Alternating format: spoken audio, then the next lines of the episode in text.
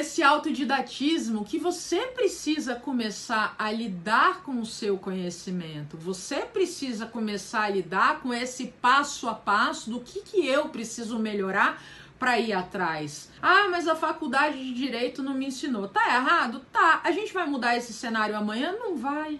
Não vai. E aquilo que não tem remédio, remediado está. Para uma mudança que tem toda uma burocracia em relação a MEC, né? Ah, mas a gente tem aprendizados na escola, na faculdade de direito, que não acompanham o mercado atual. Não acompanham e não vão acompanhar. Mas hoje em dia a gente nunca teve tanta possibilidade de informação na internet para gente poder ir atrás. Eu concordo com esse cenário das faculdades? Não, não concordo, mas não vai ser eu que vou mudar. Não é a, a vontade de cada um de nós no primeiro momento que vai transformar. Isso vai levar anos para ser mudado. Então, o que, que acontece?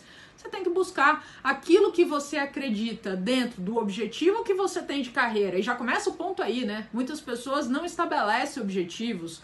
No mundo de tantas oportunidades que se tem, fica aquele medo de, ah, mas se eu fizer uma escolha, eu vou ficar, eu vou acabar perdendo várias oportunidades. Gente, maturidade é entender que cada escolha é uma renúncia. Na vida é sempre assim. Quando você escolhe, por exemplo, casar com uma pessoa, se você tem um casamento monogâmico, você está abrindo mão aí de quase 8 bilhões de pessoas no mundo que você poderia conhecer e casar. Nem todas são interessantes, naturalmente, nem todas estão ali dentro da questão de orientação sexual e tudo mais, mas você está abrindo mão de uma série de pessoas porque você fez a escolha por uma pessoa. Quando você escolheu o direito, a mesma coisa aconteceu.